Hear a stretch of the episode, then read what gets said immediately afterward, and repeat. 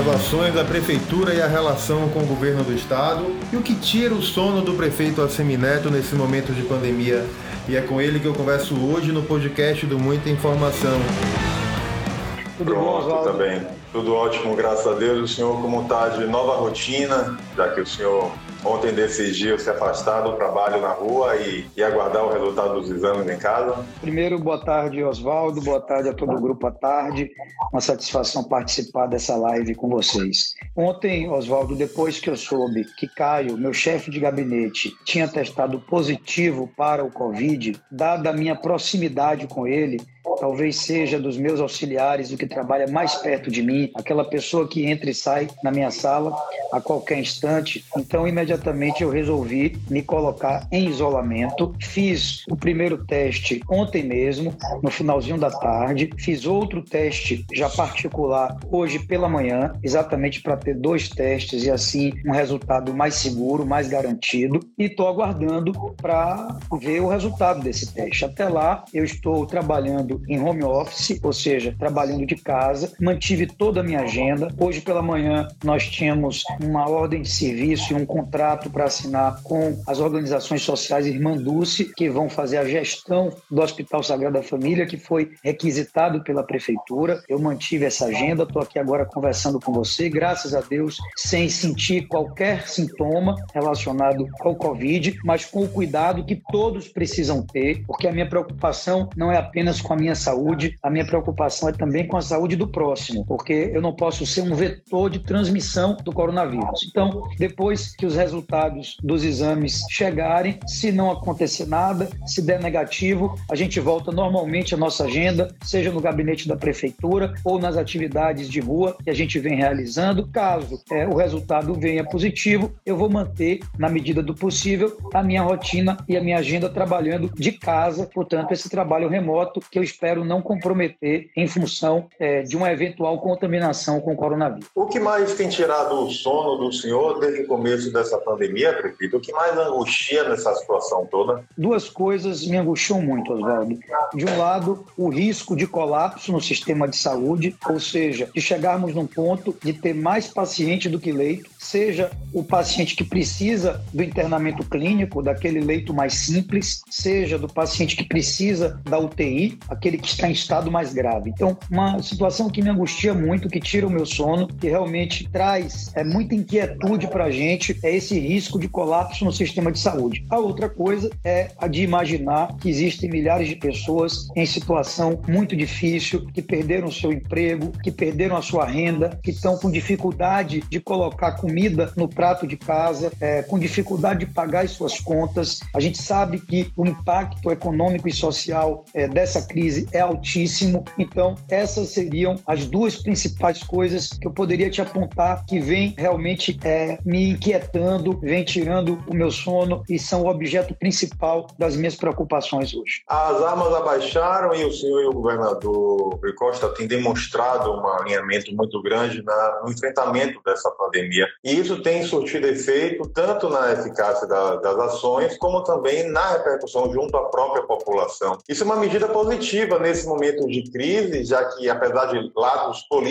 opostos, os dois estão imbuídos de fazer um trabalho ah, unificado para o benefício da população, não é, prefeito? Com certeza. Logo que começou essa crise, quando eu percebi a gravidade do quadro que nós teríamos pela frente, eu procurei o governador, disse a ele que era fundamental que trabalhássemos juntos, prefeitura e governo do estado, secretaria municipal de saúde e secretaria estadual. A gente tem mantido um diálogo de alto nível, de muito bom nível, desde o começo dessa pandemia. Já fizemos várias reuniões, já desenhamos muitas ações em conjunto, porque na hora de você ter que atender o paciente, não interessa se o hospital é do município ou do estado, não interessa se ele está numa UPA ou se ele está numa enfermaria estadual, não interessa se ele é de Salvador ou do interior. O que importa é que se trata de uma vida. Da mesma forma que na hora que a gente vai fazer uma operação para garantir o cumprimento dos decretos, não interessa se o agente que está ali é um guarda civil municipal ou é um colaborador da Polícia Militar. O que importa é que essas coisas avancem. O que importa é que haja um trabalho conjunto. Então, nós construímos pontes nesse período, deixamos de lado qualquer tipo de divergência política. É, depois vai vir a eleição. Quando vier a eleição, é natural que as diferenças se coloquem. Todo mundo sabe que nós somos de campos políticos opostos, mas agora o que interessa é a saúde pública, é o cuidado com a vida das pessoas. Isso tem que estar em primeiro lugar e tem que ser o único foco nosso nesse momento. Daí porque nós estamos trabalhando em parceria com o Estado e no que depender de mim, Oswaldo, esse trabalho vai acontecer até que a pandemia esteja inteiramente superada. Entre as medidas mais difíceis que foram tomadas até agora foi o endurecimento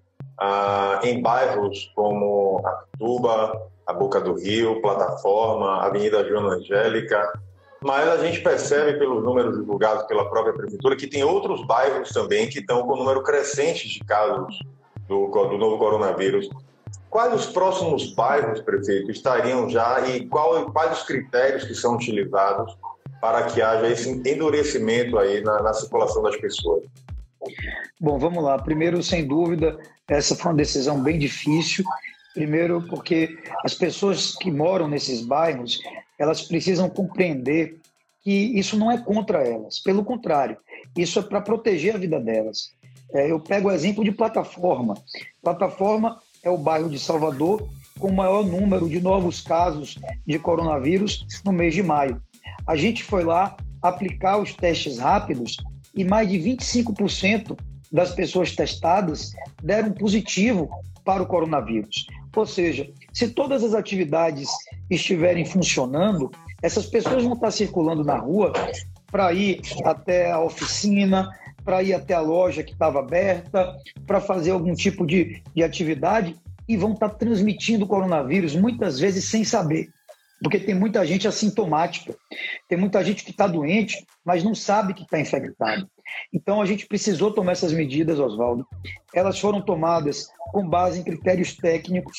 Hoje nós temos um acompanhamento diário, diário, de todos os números, o número de pessoas transportadas nos ônibus, de carros que circulam nas vias, o número de estabelecimentos que sofrem interdições por parte da prefeitura porque estão descumprindo o decreto.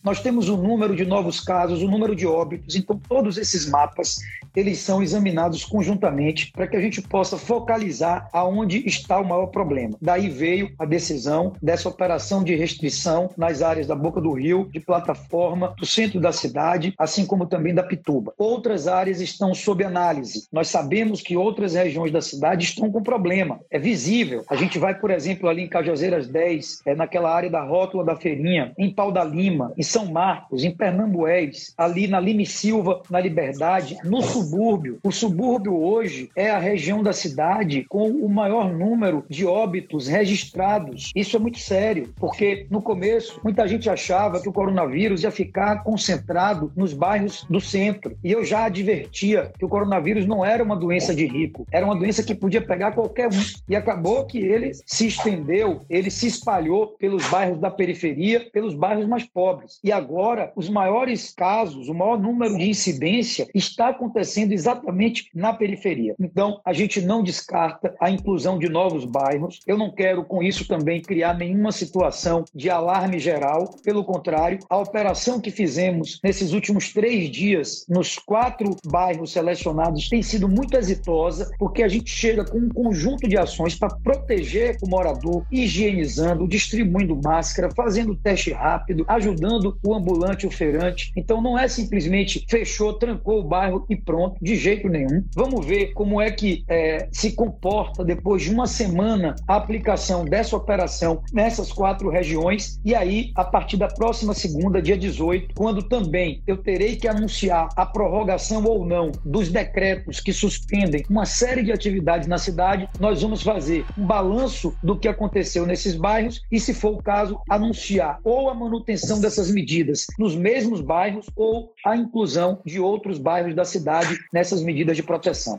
A gente tem aí números elevados também em Brota, na Barra, e em outros bairros populares. Quais serão os próximos que o senhor já poderia antecipar para a gente que, que estão com sinal amarelo prestes a serem colocados numa medida mais, de maior restrição? Primeiro é bom registrar nós temos oficialmente 163 bairros em Salvador. Eu falo que oficialmente porque é o que está na lei. É, a dinâmica de cada lugar às vezes faz com que o número seja até maior. Hoje, os casos de coronavírus estão presentes em todos os bairros. Não há um bairro de Salvador que deixe de ter casos de coronavírus. Agora, existem lugares com maior concentração. Você citou alguns e eu já citei outros. E repito, Pernambués crescendo muito, aquela região de Paudalina e São Marcos crescendo muito. É, no subúrbio, a gente está agindo em plataforma, mas se a gente vai ali para aquela região de Paripe e Piripiri, também com novos casos e com um comércio de rua ainda muito ativo. Na Liberdade, aquela região da Liberdade, da Santa Mônica, da São Martim, de São Caetano, da Boa Vista de São Caetano, também com alguns casos. É, patamares,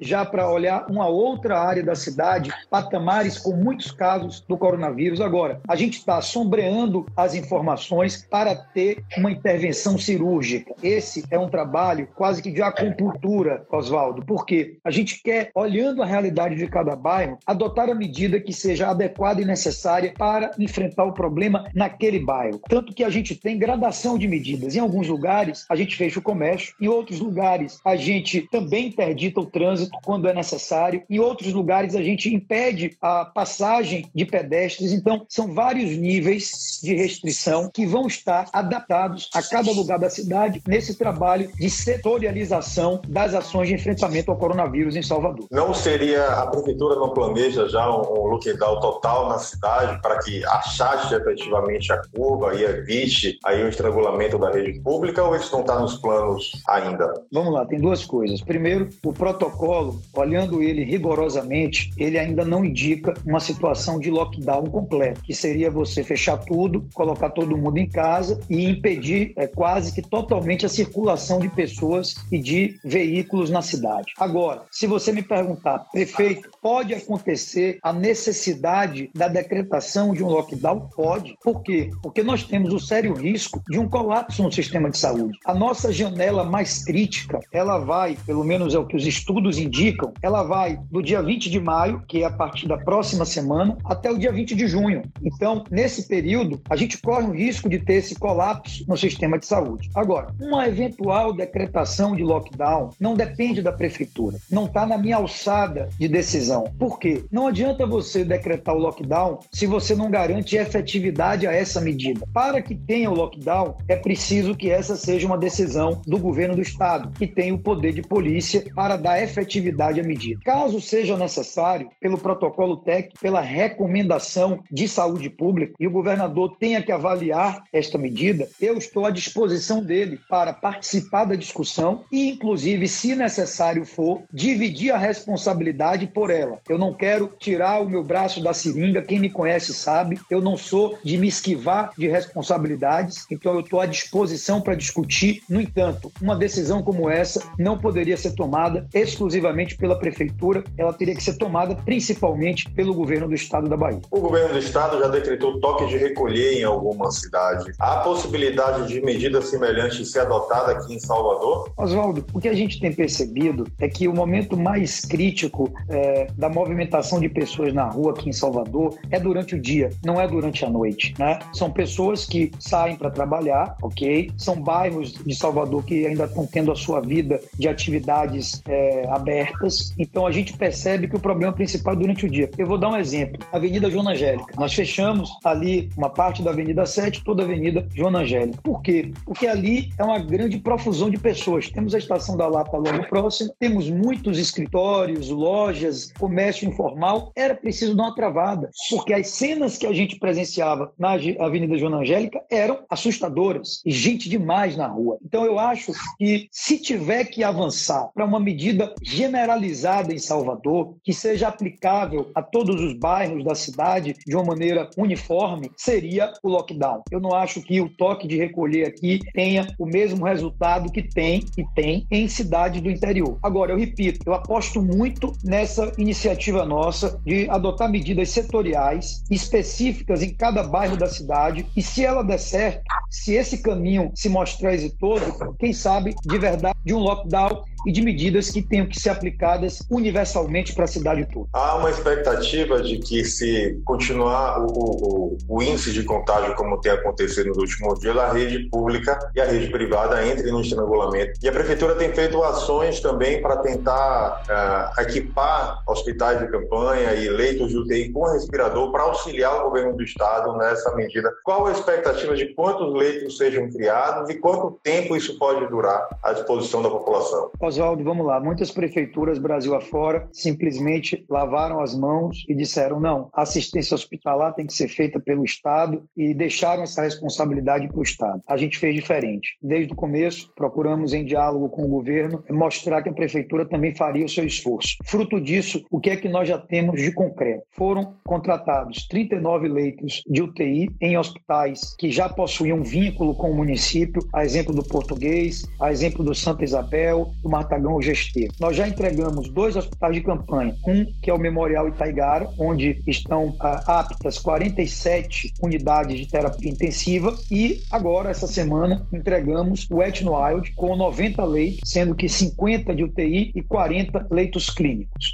Hoje, como eu já disse aqui no início da live, nós autorizamos as obras sociais de Dulce a iniciar a gestão do Hospital Sagrada Família. Lá serão mais 75 leitos. Ainda é, no Etno Wild, ali na paralela, nós autorizamos agora a montagem de uma segunda tenda, onde nós teremos mais 100 leitos disponíveis é, para Salvador e a Bahia, porque é, muitos pacientes do interior estão vindo para cá e sendo atendidos aqui. Então, o esforço que a prefeitura planejou de 250 novos leitos de UTI, a nossa perspectiva é que na próxima semana nós já tenhamos dos 250, 210 pelo menos funcionando e atendendo as pessoas. O governo do estado está fazendo um esforço para a chegada dos respiradores que eles compraram. É fundamental que esse esforço dê certo, porque, como eu disse aqui, a ação é casada. Agora, é, para ser muito sincero, assim, a água está subindo no pescoço. A cada dia que passa, o risco de um colapso é maior. Havia uma previsão de hipótese de colapso para o dia 14 de maio dos leitos clínicos e para o dia 20 de maio dos leitos de UTI. Como a gente adotou medidas de restrição, conseguiu derrubar a taxa de transmissão um pouco, precisa derrubar mais. Como a gente conseguiu oferecer novos leitos, então esse colapso estava previsto para o dia 14 e para o dia 20, no caso 14 já hoje, nós conseguimos empurrar. Aí você vai perguntar, prefeito, até agora, seguramente vocês ganharam quanto tempo? Uma semana. É por isso que eu estou dizendo que a água está subindo no pescoço. E a nossa grande tarefa é o quê? É não permitir que a água passe do nariz e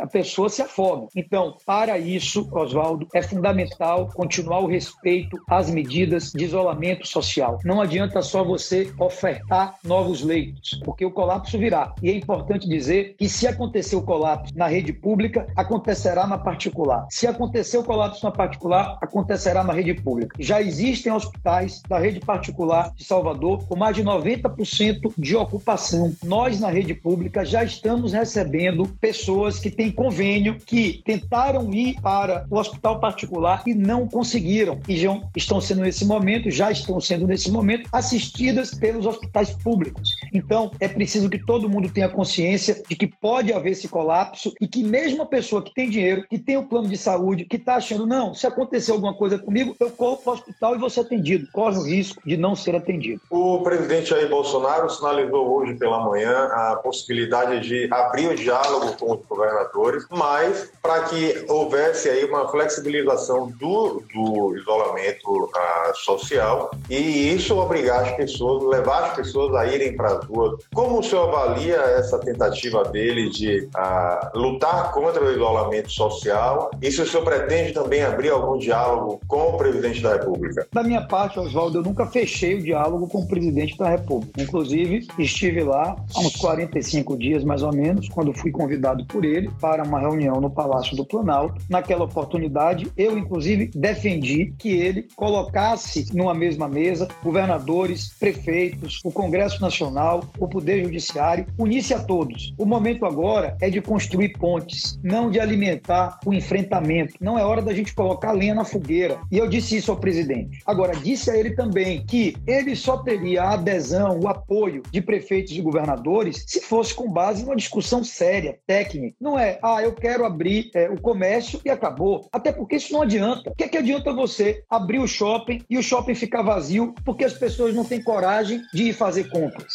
O que, é que adianta você abrir o bar e o restaurante e ele ficar ali entregue às moscas porque as pessoas não se sentem seguras para ir fazer uma refeição naquele bar ou no restaurante? De nada adianta.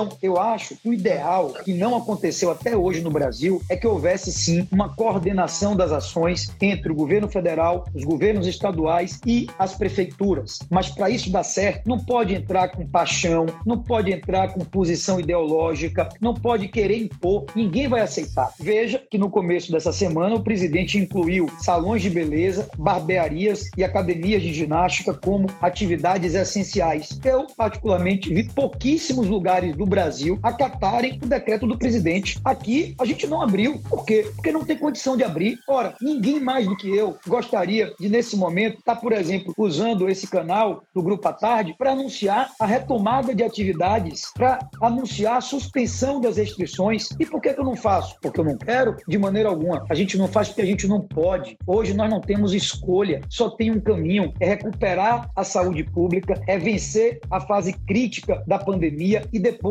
com seriedade, com consistência, com protocolos rígidos, voltar à economia. Eu tenho diariamente, Oswaldo, dedicado uma boa parte do meu tempo para discutir esses protocolos. Eu tenho conversado com vários setores. Nós já começamos a desenhar uma série de procedimentos para esses setores. Porque na hora que voltar, tem que voltar para não fechar mais. E o risco de uma outra onda, o risco de um rebote seria enorme se a gente não tomasse medidas agora muito seguras. Daí porque eu louvo e estou à disposição de participar de todo tipo de diálogo. No entanto, sem imposições e colocando a saúde pública e a preservação das vidas em primeiro lugar. Como conciliar a crise sanitária de saúde pública com a necessidade das pessoas terem dinheiro, principalmente para comer e se manter, que é a, o principal argumento aí do presidente Bolsonaro para obrigar as pessoas a não aderirem ao isolamento social?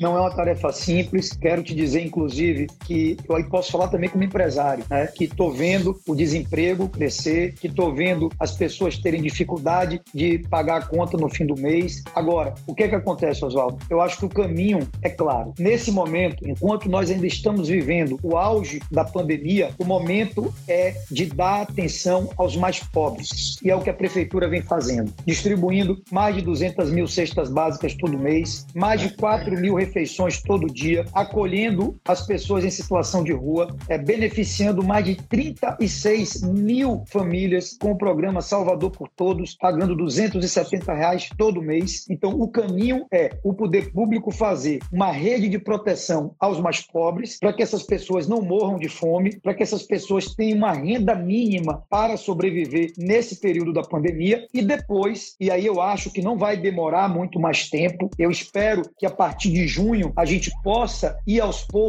retomando a normalidade das coisas. Veja, eu não descarto de já agora, no dia 18 de maio, na próxima segunda-feira, anunciar alguma liberação. Claro que não vai ser liberou geral, isso não pode significar flexibilização. O momento não é para flexibilizar, pelo contrário, o momento é para ter rigor. Mas, por exemplo, só para ilustrar, eu acompanhei de perto uma operação que aconteceu, não estava oficializada, mas a prefeitura permitiu que acontecesse até para testar, que foi o drive-thru no shopping centers. Quem sabe a gente já não pode liberar uma ação como essa. Você não vai ter shopping funcionando, você não vai ter cliente correndo o risco de fazer aglomeração em shopping center, mas você vai ter lojas que vão vender à distância pela internet e quem sabe a pessoa vai dentro do seu próprio carro poder ir lá buscar a mercadoria, tá certo, no próprio shopping center. Então, existem algumas coisas que com muito cuidado e critério a gente pode avaliar a liberação, mas nesse momento é impossível o liberou geral, porque isso pode representar uma onda desenfreada no Brasil de mortes e não há economia que cresça, não há economia que retorne diante de um cenário de mortes, de caixões e de crise social e de pandemia em nenhum lugar do planeta. O ex-ministro Mandetta é do Democratas, que é o partido que o senhor preside nacionalmente, e ele saiu através de uma operação muito criticada do presidente Bolsonaro. Como o senhor viu a substituição e como o senhor está vendo o trabalho do novo ministro à frente do Ministério da Saúde? São perfis muito diferentes, né? O, o ministro Mandetta tinha um perfil, o ministro Nelson Taik tem outro perfil. É, eu tenho que respeitar a condução do novo ministro, pelo menos ele é uma pessoa que tem um currículo respeitado, tem um histórico de ser um profissional que se pauta por decisões científicas, isso nos dá uma certa tranquilidade. É, no entanto, as coisas precisam andar. Ontem, inclusive, eu mantive um contato telefônico com o ministro da Saúde, pedindo a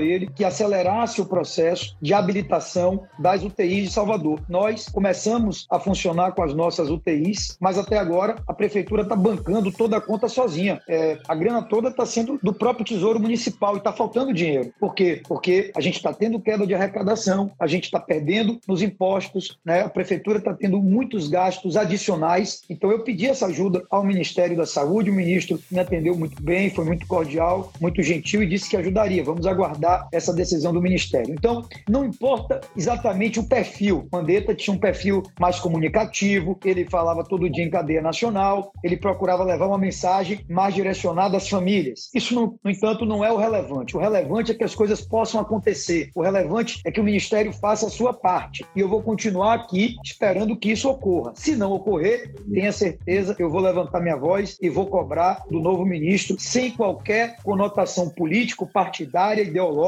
apenas pensando no que é necessário para a saúde pública nesse momento. Mas vamos falar um pouquinho também de política, porque a gente não pode perder essa oportunidade. O presidente Bolsonaro ele está sendo investigado pelo Supremo Tribunal Federal por participar de dois atos contra a democracia e a favor de um AI-5. A gente co corre um risco real de é, ataque à democracia hoje, prefeito? Quero crer que não, Oswaldo. É, a nossa democracia ela vem passando por alguns testes. Aliás, de alguns anos para cá, talvez tenha sido a democracia mais testada do planeta. Voltando um pouquinho, nós tivemos a Operação Lava Jato, com todo o seu alcance, operação que prendeu os maiores empresários desse país, presidente da Câmara dos Deputados, ex-presidente da República, governadores. Depois nós tivemos o impeachment da ex-presidente Dilma. Depois nós vivemos duas denúncias é, votadas pelo Congresso Nacional contra o ex-presidente Michel Temer.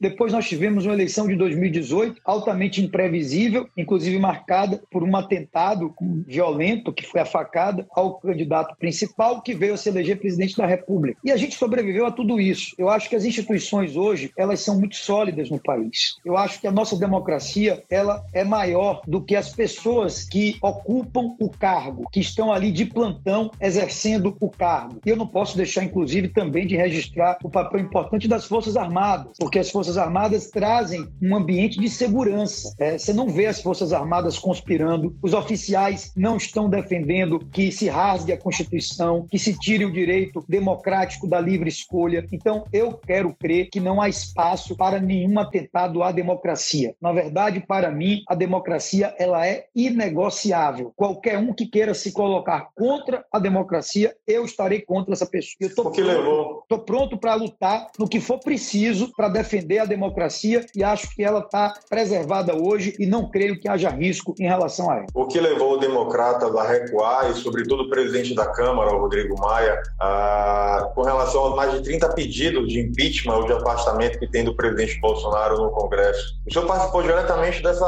articulação nacional, não foi, prefeito? Olha, Oswaldo não pode dizer que houve um recuo, né? Na verdade, em nenhum momento o Democratas defendeu o impeachment do presidente e muito menos o presidente da Câmara, Rodrigo Maia, disse que daria andamento a esse pedido. Na verdade, a gente tem que ter muito cuidado. Já é difícil viver é, essa crise de saúde, mais difícil ainda porque ela vem acompanhada de uma crise econômica. Imagine quando você coloca ainda um outro tempero nessa história que é a crise política e que é a instabilidade institucional. Tudo isso é muito sério e eu me preocupo profundamente. Acho que hoje, repito, hoje não existem elementos para que se siga adiante com um processo de impeachment do presidente da República. O Supremo Tribunal Federal, sob a relatoria do ministro Celso de Mello, um dos mais respeitados juristas do Brasil, está apurando. Se ao fim dessa apuração ficar evidenciado algum crime cometido pelo presidente, ok, a gente pode voltar a conversar. Mas agora ainda não está evidente o cometimento desse crime. E eu penso que, pelo menos até que isso aconteça, se é que vai acontecer, nós temos que estar concentrados no que é fundamental: salvar a vida das pessoas e trabalhar para superar a crise do coronavírus. Ah, estamos no ano eleitoral e muito se fala sobre a possibilidade de adiar a data da eleição para dezembro e até sobre a possibilidade de prorrogar mandatos de prefeitos e vereadores. Qual a avaliação do senhor sobre isso e se é possível já prever quando essa eleição pode se efetivamente concretizar? Oswaldo, eu sou contra a prorrogação de mandatos até 2022 é, para conciliar todas as eleições. Até alguns me perguntam, ah, Neto, mas você seria beneficiado com isso, porque ficar mais dois anos na prefeitura. Mas eu acho isso muito ruim para a democracia. Primeiro porque a eleição municipal ela tem uma característica muito própria. A gente discute questões do município, é o posto de saúde, é a escola com a creche,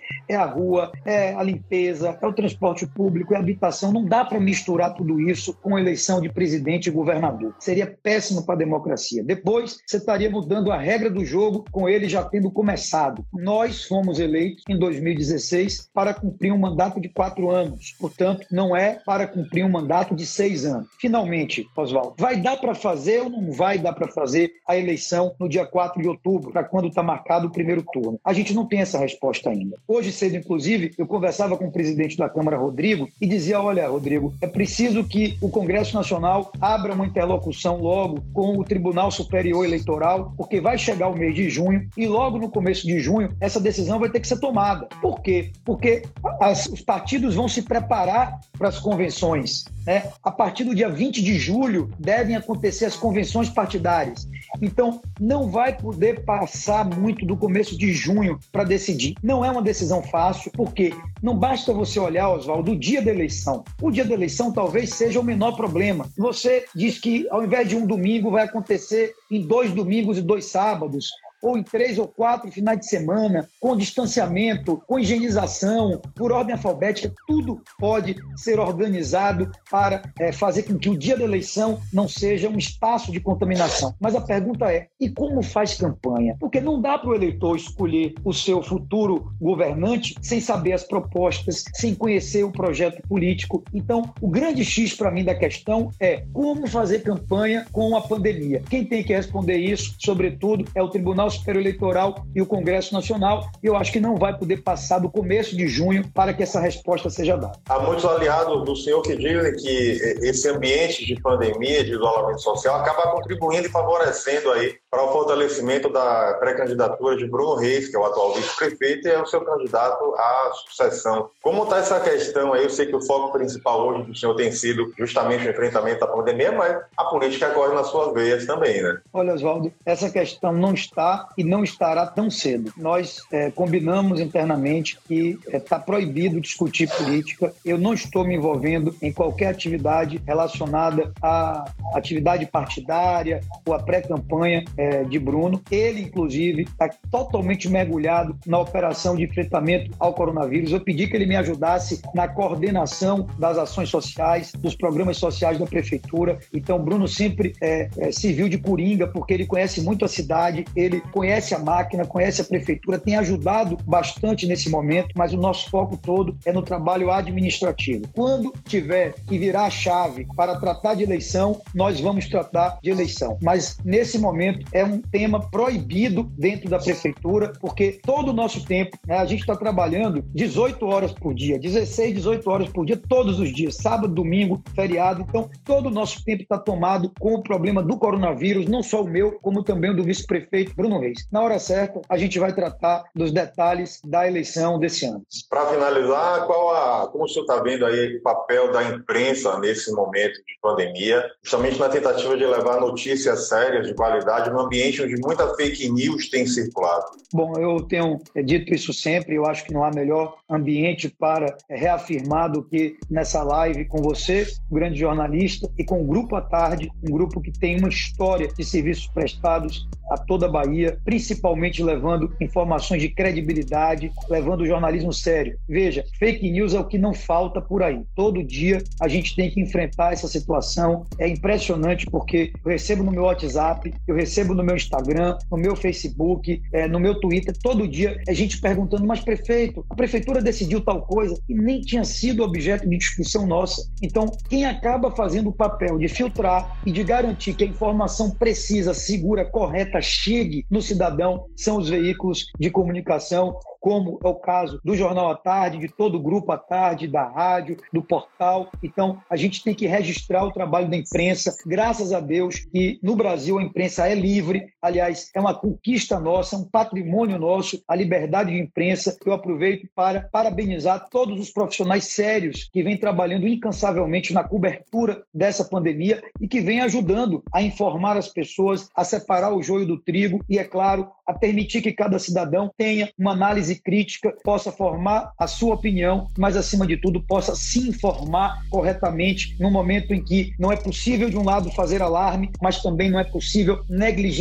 a informação verdadeira e sobretudo a gravidade do que estamos enfrentando no Brasil de hoje. Qual o principal desejo de Assemi Neto logo após a pandemia? O que é que o senhor pretende fazer que está aguardando aí ansiosamente pelo fim dessa crise toda? Olha, Oswaldo, eu posso posso lhe dizer o que é que mais me faz falta nesse momento. É, a pessoa a Semineto, né, o cidadão a Semineto. Primeiro, o convívio com meus pais. Eu tenho uma relação muito próxima com eles dois. É, a gente não tem uma semana que a gente não se veja, que a gente não almoce junto, que a gente é, não se encontre. E como eles têm mais de 60 anos, é claro que eu não tenho podido ver meus pais, que é uma coisa que me traz muito sentimento. Eu sinto muita falta de. Então, se eu tivesse que apontar uma coisa, a principal delas seria poder voltar a ver meus pais e a conviver com a minha família, minha irmã também, que estar com eles nesse momento e os meus sobrinhos. A outra coisa, já mudando inteiramente aí é, do foco, eu gosto muito aos domingos de sair de minha casa para correr na orla. Apesar de não estar tá proibido, é, eu entendo que eu tenho que dar o exemplo. Então, se eu estou pedindo às pessoas para ficarem dentro de casa, não seria razoável que eu mantivesse as minhas atividades físicas na orla de Salvador nos domingos. Então, eu tive que suspender isso e é algo que me traz assim uma dor grande porque eu gosto muito. É um momento que eu consigo espairecer, pensar em outras coisas, desligar, mas se Deus quiser, em breve, todos nós superando esse momento difícil, a gente vai voltar a encontrar nossa família, abraçar os nossos amigos, a aproveitar a nossa cidade, a sua beleza, né? Salvador, a essência dela é povo na rua, é alegria, é sorriso no rosto, é música e a gente não vai perder isso. A gente está passando por esse momento difícil, mas ele vai ser superado em breve, se Deus quiser. Todos estaremos juntos para voltar a fazer dessa a grande cidade do nosso país. Agora, realmente, a última, o senhor é muito atribulado, mas é um super pai também. Como está conseguindo administrar aí com suas filhas nesse momento de pandemia? Tem conseguido conviver com elas? Tem conseguido dar atenção a elas? Tenho. Como eu até então é, venho tomando todas as precauções, é, combinei com a mãe delas que elas ficariam uma semana com cada, né? Eu sou divorciado, minha ex-esposa e eu temos guarda compartilhada, então elas passam uma semana com cada um. Eu não abro mão disso de jeito nenhum a tarefa de ser pai é que mais enche o meu coração de alegria. E eu tenho dito sempre que não adianta eu querer cuidar de 3 milhões de pessoas na cidade se eu não cuido de duas que estão debaixo da minha asa. E também serve de terapia nos momentos de maior tensão. Eu paro para conversar com elas, para viver o mundo delas, para corrigir o dever de casa, para acompanhar as aulas que elas estão tendo aulas remotamente. Então, isso para mim é uma terapia. Agora, em função é, do exame positivo do meu chefe de gabinete, eu fiz o meu teste, estou em isolamento. Elas também fizeram hoje pela manhã o teste delas. Né? Eu as levei para fazer o teste. Vamos aguardar o resultado. Eu espero que é, não tenha que haver separação nesse momento, mas se tiver que haver, vai ser por uma causa maior, que é a saúde delas. E para mim é a coisa mais importante que existe. Então, é, eu continuo aí cumprindo as minhas tarefas na prefeitura, mas não descuido de jeito nenhum de cuidar dos dois amores da minha vida, que são aí Liv e Marcela. Prefeito, obrigado. Em nome do Grupo à Tarde, quero agradecer ao senhor a disponibilidade, o papo com a gente aqui através da, da live do Grupo, Grupo à Tarde e desejar boa sorte aí, que eu sei que você tem um desafio enorme pela frente, que é cuidar da vida de mais de 3 milhões de pessoas que moram aqui em Salvador. Obrigado, Oswaldo. Eu queria abraçar a todos os seus colegas de trabalho do Grupo à Tarde, né, do menor funcionário até a direção do Grupo à Tarde. Todos tenham meu reconhecimento e a minha homenagem pelo trabalho que estão fazendo na cobertura da pandemia. Eu tenho certeza que nós que precisamos estar na linha de frente, que não podemos nos resguardar, nós estamos fazendo o melhor, cada um na sua tarefa, o melhor pela nossa cidade. Então, parabéns pela cobertura, obrigado aí pela oportunidade dessa entrevista. Eu deixo um abraço fraternal, um abraço simbólico, é claro, não pode ser um abraço físico, mas em toda a equipe aí do Grupo Atal. Obrigado, prefeito. Parabéns pelo trabalho. Tchau. Obrigado. Siga a gente nas nossas redes sociais e até o próximo podcast.